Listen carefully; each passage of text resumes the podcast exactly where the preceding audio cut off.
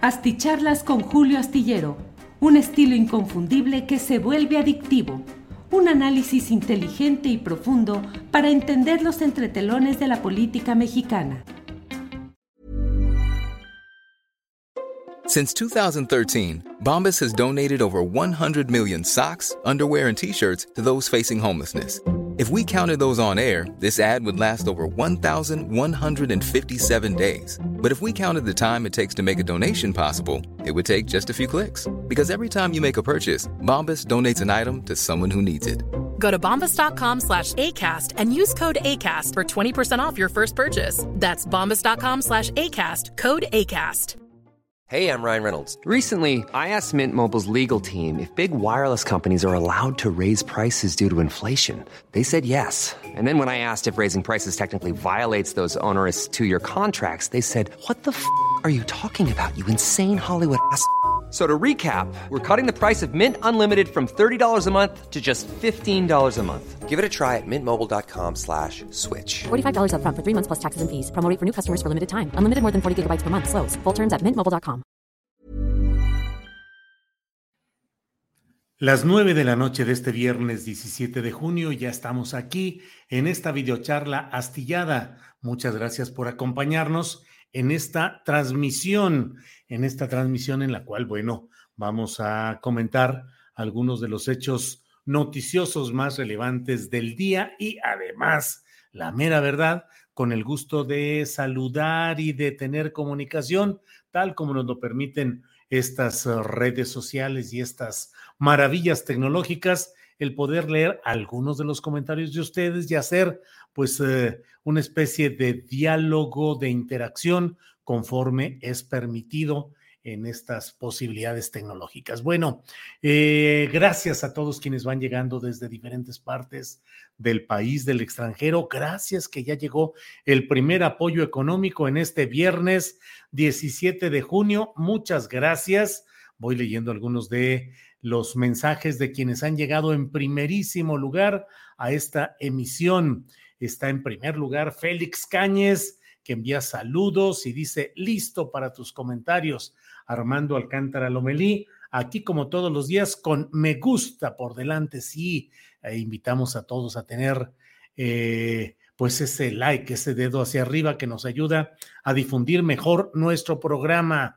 Oficina Peralta dice, listo con mi café de Huatusco para escuchar y formar mi criterio. Ernesto Araiza dice, buena noche, que sea charla muy buena hoy, Julio, y comentes algo de Temoris Greco, enviado especial de su mesa astillero, allá en la Colombia, en la batalla por ganar elección, sí de izquierda. Ernesto Araiza, muchas gracias. Guillermo Cervantes Álvarez, saludos. ¿Considera usted que para ser de izquierda es necesario tener memoria histórica de nuestro país? Gracias. Guillermo Cervantes, de izquierda, de derecha, cualquier ciudadano debe tener memoria histórica, debe tener presente lo que es la historia, lo que son los antecedentes, lo que es el contexto histórico para poder tener una buena referencia de lo que sucede hoy, de tal manera que no nos engañen y que no nos engatusen quienes de pronto se convierten en oportunistas de izquierda o de derecha o de cualquier formación política y pretenden hacerse pasar por lo que no son o que nos pretenden postular programas o promesas o compromisos políticos cuando los antecedentes y la memoria histórica nos muestra que no debe ser así. De hecho, Guillermo Cervantes Álvarez, me da usted pie para comentar un poquito de lo que luego platicaremos a lo largo de esta videocharla. Hay quienes dicen, ya no insistas en el pasado, bueno, qué obsesión, bueno, qué insistencia. Algunos lo dicen de manera legítima y otros porque esa es la pauta que les imponen quienes manejan esas enormes granjas de troleadores y de bots, que bueno, la verdad, a mí me caen encima en cuanto menciono, en cuanto hago una crítica a los... Eh, impresentables Felipe Calderón y Vicente Fox, pero sobre todo de Calderón, ¡fum! se me caen encima con los mismos argumentos y con las mismas versiones, y entre otras, no te sabes de otra, ya olvídalo, evitacilina, olvida. No, no, no, no, no se debe olvidar. 2006 fue un momento crucial para la historia de nuestro país porque el fraude electoral que practicaron Vicente Fox como presidente de la República y Felipe Calderón Hinojosa como candidato del PAN a esa misma presidencia es algo que retrasó la posibilidad de reconstruir con mayor eficacia y más oportunamente a nuestro país y lo sumió además en una serie de tragedias que hoy se siguen viviendo como parte de esa semilla putrefacta cuyos frutos siguen adelante en nuestro país. Entonces volveremos porque de derecha o de izquierda, ciudadanos en general, debemos de mantener memoria histórica, nada de que olvídate, nada de que ya pasó, nada de que eso fue hace 16 años, uy, como si eso fuese de verdad tan lejano en cuanto a influir y definir momentos de nuestra realidad política actual. Esther Guerra, buenas noches, lista para escuchar y aprender. Gracias, Rosalía Hernández. Súper, súper el análisis con don Rubén Luengas. Sí, hoy me hizo el favor de invitarme a Rubén Luengas a su canal de YouTube y ahí estuve en contacto. Eh, platicamos, me hizo una serie de preguntas y respondí directamente. Muchas gracias a Rubén y muchas gracias a quienes ahí estuvieron. Ileana Lara, Julio, muy buen análisis como siempre con Rubén Luengas. Estoy muy orgullosa de ti. Ileana, muchas gracias muy amable como siempre. Ileana Mayela Palacios, likes en los dos canales. Hoy muy astillada, atenta también con el gran caballero Rubén Luengas. Gracias, Mayela. Eh, Monroy, saludos desde San Luis Potosí. Híjole, Tonantzin, complicado San Luis Potosí, cada vez más, más violencia, más eh, eh, imprudencia en muchas cosas que están sucediendo por allá. Bueno, Jenny Saldívar en Nuevo León con cierres en las vialidades por falta de agua, una verdadera crisis hídrica. Saludos, Julio. Jenny Saldívar, sí, y mire, Jenny, cómo siguen también las protestas en Querétaro y cómo yo he impulsado y he participado y soy solidario con las muy mm, reprimidas mediática y políticamente protestas en Torreón, Coahuila por el desarrollo de ese programa llamado Agua Saludable que la gente en general protesta y sale a las calles hasta que ya hizo crisis lo que se tiene, pero no con anticipación. Entonces, por ejemplo, en la laguna se sigue privilegiando el suministro de agua para las grandes empresas lecheras, Lala y otras, para los productores de alfalfa y forrajes para esas vacas y son los grandes beneficiarios de la explotación eh, excesiva, irracional y también delictiva porque se roban el agua en muchos pozos de la laguna para surtir todos estos proyectos económicos particulares que han hecho grandes millonarios a la familia Tricio particularmente, pero que sin embargo llevan eh, pues eh, miseria, explotación, abandono y luego falta de agua en muchos de esos lugares. Graciela Treviño Garza, qué mala noticia lo de Juliana Sánchez. Ah, pero los gringos muy estrictos con los demás defensores de derechos humanos. Ajá.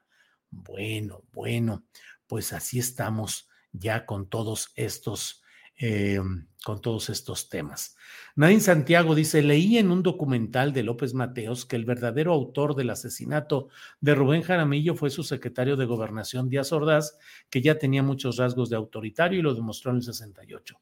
Bueno, Naín, no sé cuál haya sido el documental que usted leyó con esos datos. Lo cierto, lo cierto es que diciéndose López Mateos que era amigo y solidario con Rubén Jaramillo y su familia, no movió un dedo, no hizo nada, no hubo justicia, no hubo castigo para nadie y la culpa de lo que sucedió ahí, pues fue de quien tenía el poder presidencial, que era López Mateos, con un secretario de gobernación torvo y represivo como era Díaz Ordaz, pero finalmente pues la responsabilidad histórica y política fue de quien tenía la presidencia López Mateos, igual que la responsabilidad de lo que sucedió el 2 de octubre fue de Gustavo Díaz Ordaz y con la participación del nefasto secretario de Gobernación, que ya era en aquel tiempo Luis Echeverría Álvarez. Alex Gutiérrez, esperando tu videocharla, como siempre al pendiente y con mi Asti Like por delante. Bueno, pues muchas gracias, muchas gracias por esta oportunidad de saludarlos, por esta oportunidad de estar aquí presentes. Eh, Liz Miranda dice, me encantó tu participación con Rubén Luengas, mis periodistas favoritos. Gracias, Liz Miranda. La verdad es que Rubén Luengas es un gran, gran periodista. Ahora sí que aquí entre nos, yo siempre, bueno, pues, como he dicho siempre, yo dentro de lo que siempre empujé en la octava era que Rubén Luengas tuviera un espacio. No pude conseguirlo mientras estuve como director editorial. Afortunadamente se logró más adelante porque siempre he valorado la importancia y la valía de Rubén Luengas, gran periodista, un ser humano valioso y que sostiene sus puntos de vista, sus ideas y creo que eso es muy importante. Carlos Chávez envía saludos desde Zapopan. Muchas gracias. Gracias. A ver, esta no me la sabía. Eh, don Julio, ¿qué opinas del desayuno nacional de oración promovido por Eduardo Verástegui con asistencia de Sergio Gutiérrez Luna, Margarita Zavala y un subsecretario de Gobernación? 23 de marzo. Bueno, pues si es el 23 de marzo, ¿qué? El pasado no lo supe, pero si tiene más datos, ya, platíquemelos, mándelos por aquí. Eh, Sergio Gutiérrez Luna, el, presidente de la mesa directiva de la Cámara de Diputados. Bueno, pues veremos qué es lo que sucede. Y un subsecretario de Gobernación, ¿quién sería Peralta o quién? Bueno, eh, Lucía Blanco Amador, saludos Julio por más temprano que me conecto. No soy de las primeras, ya está muy larga la fila. Es un placer escucharte Julio en tus videocharlas. Bueno, Lucía, de cualquier manera, eh, ya estamos muy ahí. Rogelio Esperón, like número 5, Julio. Adriana le caería muy bien un micrófono como el tuyo, porque a veces se escucha muy agudo su audio, sobre todo si se escucha desde el celular. Tienes razón, Rogelio Esperón, y voy a apuntar aquí y voy a ver la manera de que efectivamente podamos tener esto así como usted lo dice. Gracias, Rogelio Esperón, por el comentario. Espéreme un segundito. Aquí ponemos.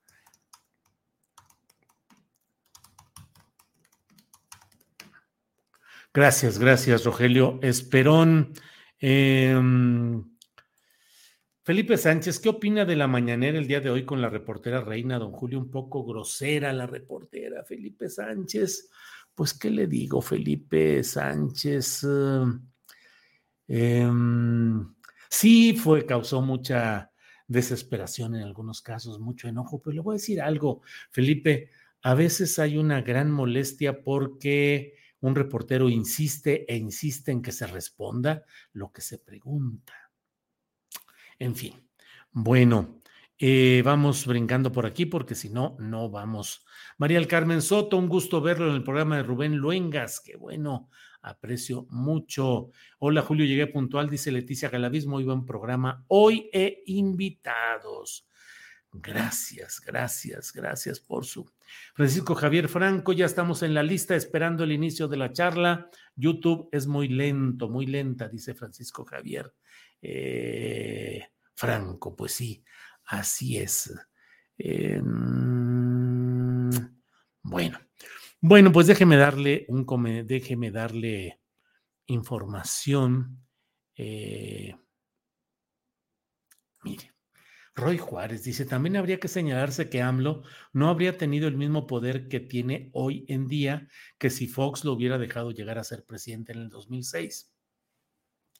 Es sabido, Roy Juárez, que se dice que en política no hay el hubiera. Las cosas son como son, desde luego, pero nada nos impide imaginar un México que no hubiera estado tan destruido como lo dejó Felipe Calderón, tan saqueado y tan destruido como lo dejó Peña Nieto, y que eh, Andrés Manuel López Obrador en 2006, que no hizo los... Um, pues, ¿qué le diré? No abrió las puertas a tanto elemento indeseable como en 2018. En 2006, López Obrador se mantenía en una postura de no negociar y no abrir las puertas a nadie era absolutamente su postura directa y sin mayor cosa. Era famoso que llegaba a las reuniones, a los mítines, a los estados y terminando los actos se encerraba en su cuarto y no recibía gente que llegaba para proponerle apoyos económicos, grupos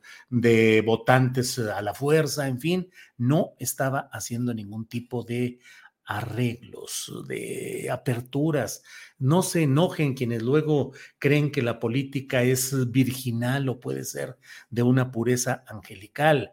La llegada del presidente, la llegada de Andrés Manuel López Obrador a la presidencia de la República se dio en ya eh, casi como una última oportunidad de López Obrador y para ello tuvo que ceder, tuvo que abrir, tuvo que negociar, tuvo que arreglar, fue diferente a lo que había en el 2006. En 2006 López Obrador hubiera llegado con menos, um, eh, pues uh, no sé si compromisos, porque luego se enoja la gente porque habla de eso, pero en la política se hacen compromisos. La política es diálogo, negociaciones, compromisos. Y ahora, eh, entonces, Calderón y Fox nos robaron la posibilidad de llegar más temprano a un proceso de transformación nacional. Fox y Calderón nos robaron la posibilidad de tratar de reconstruir un edificio nacional menos dañado de como terriblemente lo dejaron ellos dos y Peña Nieto. Entonces creo que es importante el que no perdamos de vista y que no perdamos la memoria de lo que ahí sucedió. Y voy entrando pues ya a lo que tenemos aquí.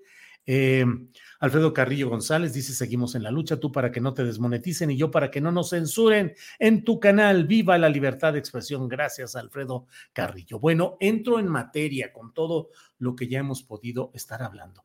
Me ha llamado mucho la atención esta insistencia de Felipe Calderón y de Vicente Fox en pretender convertirse en limpios, límpidos opositores a las políticas del presidente López Obrador. Las políticas del presidente López Obrador tienen altibajos claroscuros, como decimos una y otra vez en estas pláticas y en otros espacios de opinión. Eh, tenemos, hay un déficit terrible en materia de lucha contra la corrupción. Bueno, pues qué más corrupción que la de Fox y Martita y los hijos de ambos y el enriquecimiento brutal que tuvieron que les permite tener ese centro Fox cuando Vicente Fox Quesada estaba quebrado y en la crisis económica antes de entrar a Los Pinos y salió forradísimo, forrados ellos, los hijos de Martita, eh, la familia del propio Vicente Fox pues qué más corrupción y qué más condena para Vicente Fox que haber pasado a la historia como el hombre que al frente de Acción Nacional y en una votación que yo siempre dije, yo nunca le dije presidente ni a Felipe Calderón ni a Enrique Peña Nieto. Pero a Vicente Fox Quesada tuve que reconocerlo, reconocí que llegó al poder de una manera legítima, por una abundante mayoría de votos de gente que creyó que llegaba el momento del cambio político, con ese hombre echado para adelante, eh, con botas eh, vaqueras y cinturón vaquero y muy echador y todo, él iba a cambiar, en 15 minutos arreglaba Chiapas y él iba a modificar todo y tenía mil promesas. Nunca creí yo nada de él y en su momento escribí una y otra y otra vez denunciando las políticas, los errores, los engaños de ese nefasto personaje Vicente Fox Quesada, los arreglos de su familia, de Martita, quien siempre señalé yo directa y abiertamente, su fundación a la cual yo en mi columna astillero eh, rebauticé no como Vamos México, sino como Ro Vamos México, Robamos México, y al propio Vicente Fox, a quien yo decía es el político embotado, y no solo por usar botas, sino por el embotamiento mental, por la condición mental dispersa, difusa, eh, incapaz que tenía y sigue teniendo más corrupción, más ratería y más traición al proceso democrático de México que el de Vicente Fox, que llegó, eh, votó al PRI, lo venció históricamente después de setenta y tantos años de estancia del PRI en el poder presidencial. Y bueno, pasó a la historia como el primer eh, opositor al PRI que ganaba la presidencia de la República. ¿Y todo para qué? Para enriquecerse, para traicionar ese proceso y para convertirse luego en... Ah, eh, Here's a cool fact. a crocodile can't stick out its tongue. Another cool fact you can get short term health insurance for a month or just under a year in some states. United Healthcare short term insurance plans are designed for people who are between jobs, coming off their parents' plan, or turning a side hustle into a full time gig. Underwritten by Golden Rule Insurance Company, they offer flexible, budget friendly coverage with access to a nationwide network of doctors and hospitals. Get more cool facts about United Healthcare short term plans at uh1.com. Millions of people have lost weight with personalized plans from Noom, like Evan, who can't stand salads and still lost 50 pounds. Salads, generally, for most people, are the easy button, right? For me, that wasn't an option. I never really was a salad guy. That's just not who I am. But Noom worked for me. Get your personalized plan today at Noom.com. Real Noom user compensated to provide their story. In four weeks, the typical Noom user can expect to lose one to two pounds per week. Individual results may vary. En alfombra, en tapete, en un vergonzoso servil del poder presidencial, de quien primero repudiaba, que era Felipe Calderón, y no le quedó más que apoyarlo y luego establecer una tregua para que no lo tocaran en sus, negocios y corruptelas, y luego con Peña Nieto, porque el que votó al PRI de Los Pinos, luego se volvió alegre promotor de Peña Nieto y del PRI para que llegaran al poder. ¿Qué más traición e inconsecuencia que esas? Y por, el pro, por la parte de Felipe Calderón, Felipe Calderón hundió al país en la violencia que hoy seguimos viviendo. Claro que hubo errores eh, eh, la continuidad de Peña Nieto en el mismo esquema de favorecimiento a ciertos grupos criminales y usar ese dinero para promociones políticas y electorales. Y en el actual gobierno, en la actual administración, la política de abrazos, no balazos, desde mi punto de vista, no ha funcionado. Sigue predominando el poder criminal mientras se instalan las bases de un proyecto de presunta transformación de las causas esa criminalidad que no nos va a alcanzar, que no va a llegar y que con mucha frecuencia creo yo que es dinero que se usa con sentido clientelar, con sentido de apoyo a las clientelas políticas, pero que ningún joven, ninguna de quienes están eh, tentados por el crimen organizado va a dejar lo que le reditúa esa actividad respecto a lo que le dan de apoyo supuestamente para que no se meta en esas andanzas criminales. Entonces, y sin embargo, debo decir que Felipe Calderón fue el autor, eh, quien empujó a México a ese barranco, a ese abismo profundo del cual no se ha podido salir. ¿Hay equivocaciones en la política actual? Sí. Yo estoy en contra de la militarización, estoy en contra del enorme poderío que se le ha dado a los militares, tanto a los eh, jefes generales del ejército como almirantes, a los marinos, que desde mi punto de vista son uno de los peores errores que se han cometido en esta etapa, darles tanto poder y darles a oler todavía más negocios y más dinero del que ya tienen cotidiana e históricamente con el manejo de su presupuesto, en el cual no se mete la autoridad civil de verdad, no se investiga, no se indaga, porque pues son asuntos eh, vedados para el resto de los poderes y para el resto de lo que hay ahí. Eh, entonces, eh, a mí me parece que mm, ese cinismo con el cual eh, el propio Felipe Calderón, que fue, que hundió a México junto con Genaro García Luna, que lo mantuvo los seis años, tuvo tres secretarios de gobierno, tres o cuatro, tres, cuatro, Felipe Calderón, y el secretario de Seguridad Pública, el mismo Genaro García Luna, que hizo, deshizo, aplastó, apabulló, arregló, negoció, financió.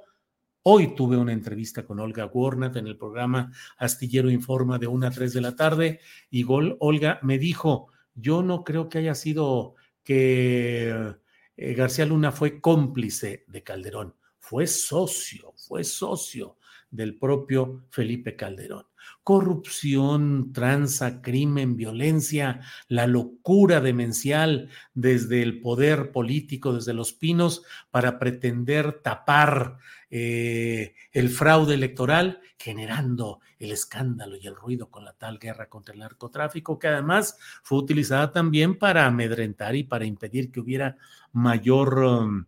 Em, em, para evitar que hubiera protestas y movilizaciones por ese fraude electoral. Bueno, eh, mire usted, sigo aquí. Jaramillo Virip dice la capital de SLP peligroso y también sin agua. Pues sí, Jaramillo, eh, complicado, complicado todo eso, la verdad. Fernando Pérez Rivera, recibo un saludo desde estas lejanas tierras, Minneapolis, Minnesota. Adelante, como usted sabe. Muchas gracias.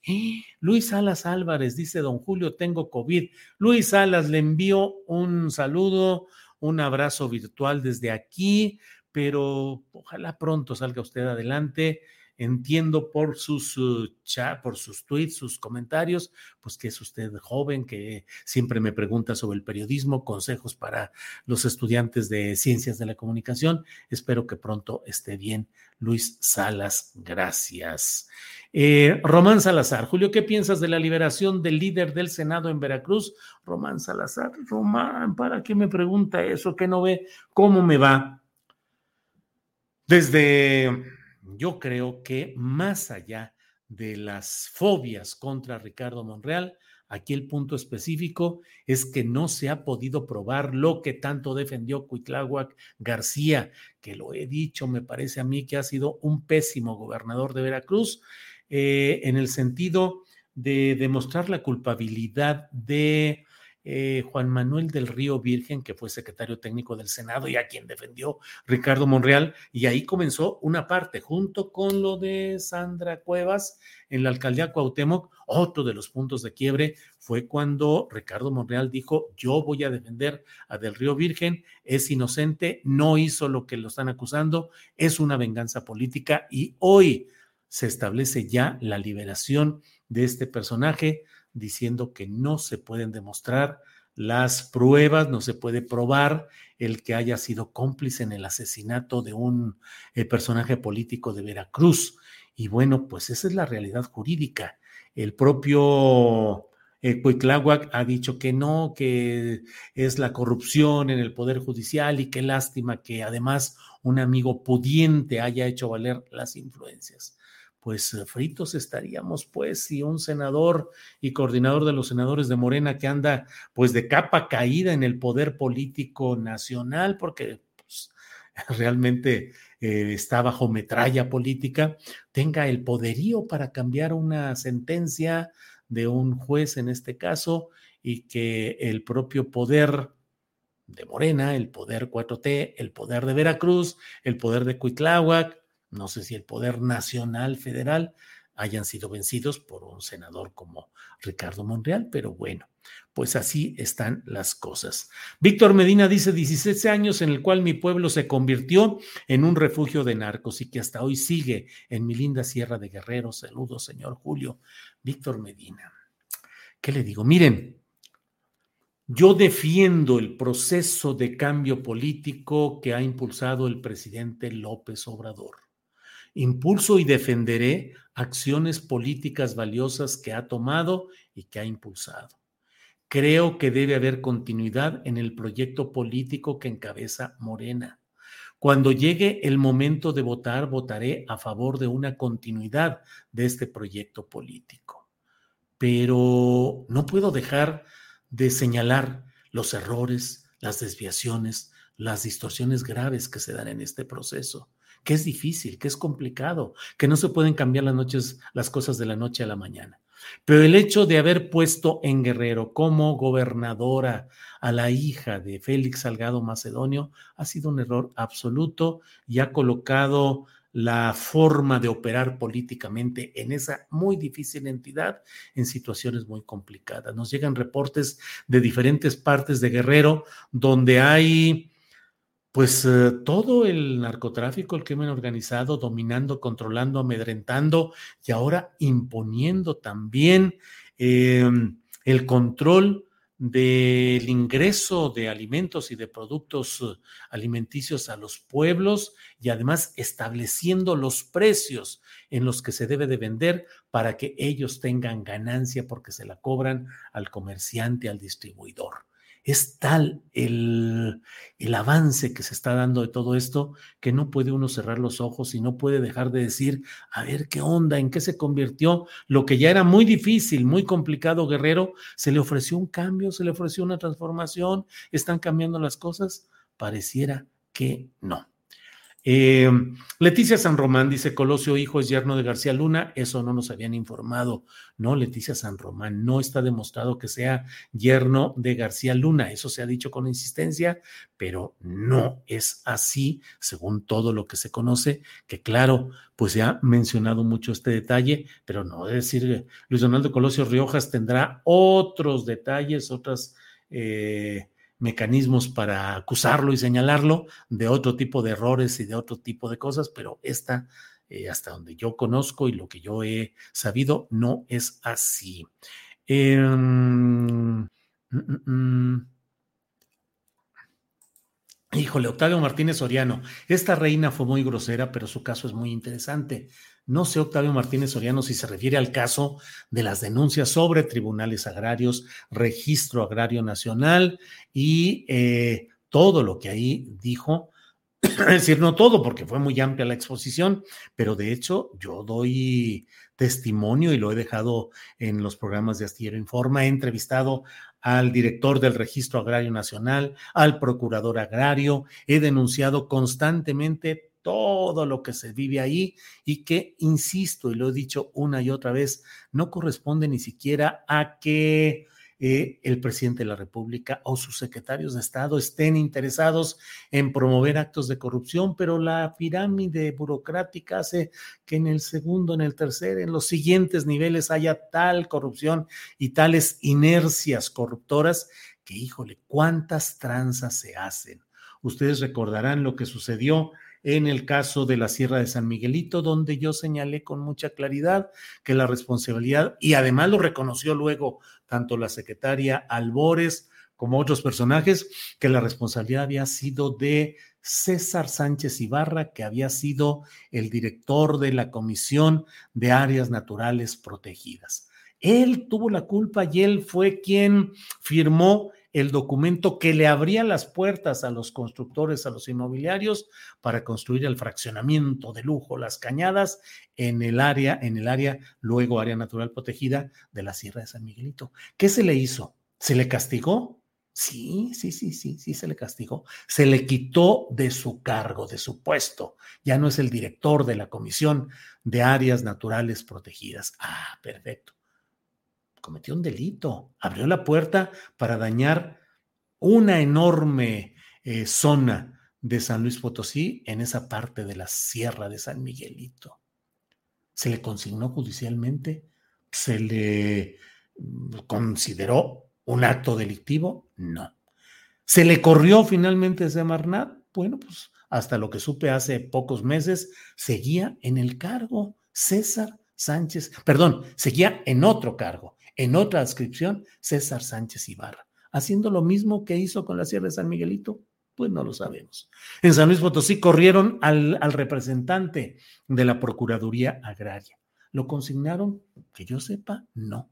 ¿Qué sucedió con él? Nada, fue dado de baja. Ah, y todas las pillerías y las tranzas y los expedientes adulterados y las actas y todo, pues ahí quedó.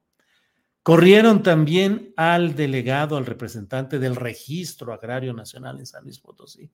¿Qué sucedió? Pues todavía nada porque están investigando. Y si se encuentran indicios de que pueda haber algún acto delictivo o irregular, se habrá de actuar hasta las últimas consecuencias para castigar a esos personajes. Mm, bueno, bueno.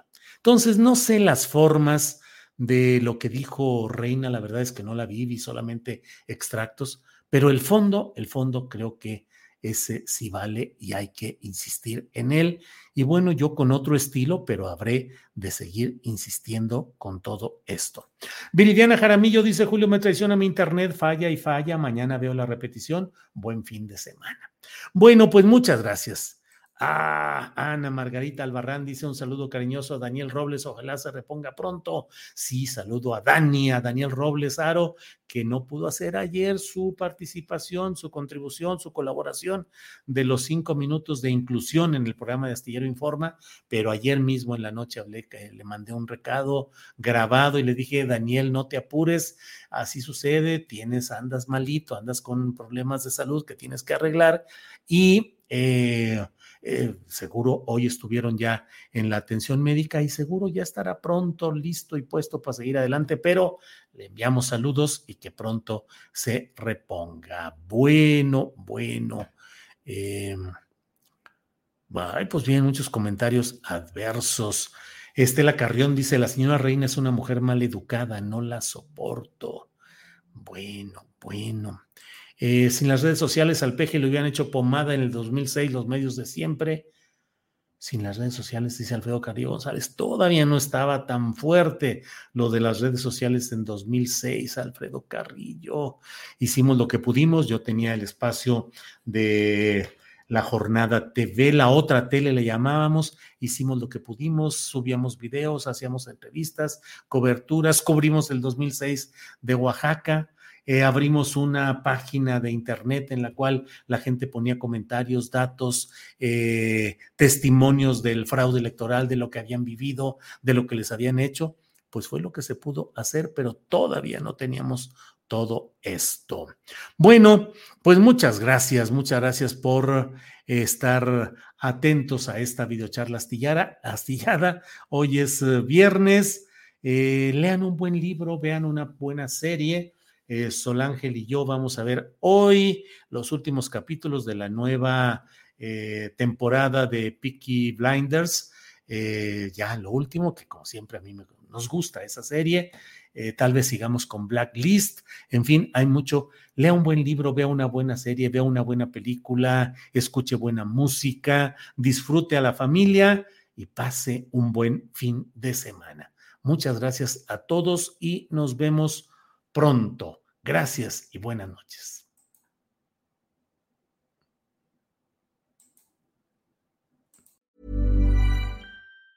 Planning for your next trip? Elevate your travel style with Quince. Quince has all the jet setting essentials you'll want for your next getaway, like European linen, premium luggage options, buttery soft Italian leather bags, and so much more. And it's all priced at 50 to 80% less than similar brands. Plus, Quince only works with factories that use safe and ethical manufacturing practices. Pack your bags with high-quality essentials you'll be wearing for vacations to come with Quince. Go to quince.com slash trip for free shipping and 365-day returns. Hi, I'm Daniel, founder of Pretty Litter. Cats and cat owners deserve better than any old-fashioned litter. That's why I teamed up with scientists and veterinarians to create Pretty Litter. Its innovative crystal formula has superior odor control and weighs up to 80% less than clay litter.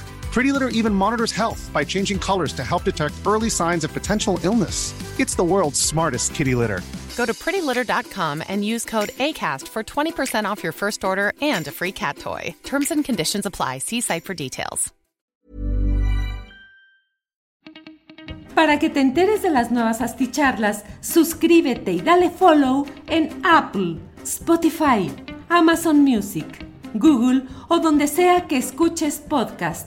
Te invitamos a visitar nuestra página julioastillero.com.